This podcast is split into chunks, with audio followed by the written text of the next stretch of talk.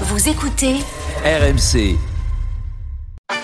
Il est bientôt 5h30, les infos, le journal approche, mais d'abord l'info bonus d'Anaïs avec ce concert géant pour soutenir l'Ukraine qui pourrait avoir lieu à Londres au mois de juin. Oui, c'est ce que dit le tabloïd britannique The Sun qui annonce un grand concert au Wembley Stadium de Londres le 24 juin. D'après le journal, les Rolling Stones auraient été approchés notamment, mais aussi Charles, U2 ou encore la chanteuse Adele.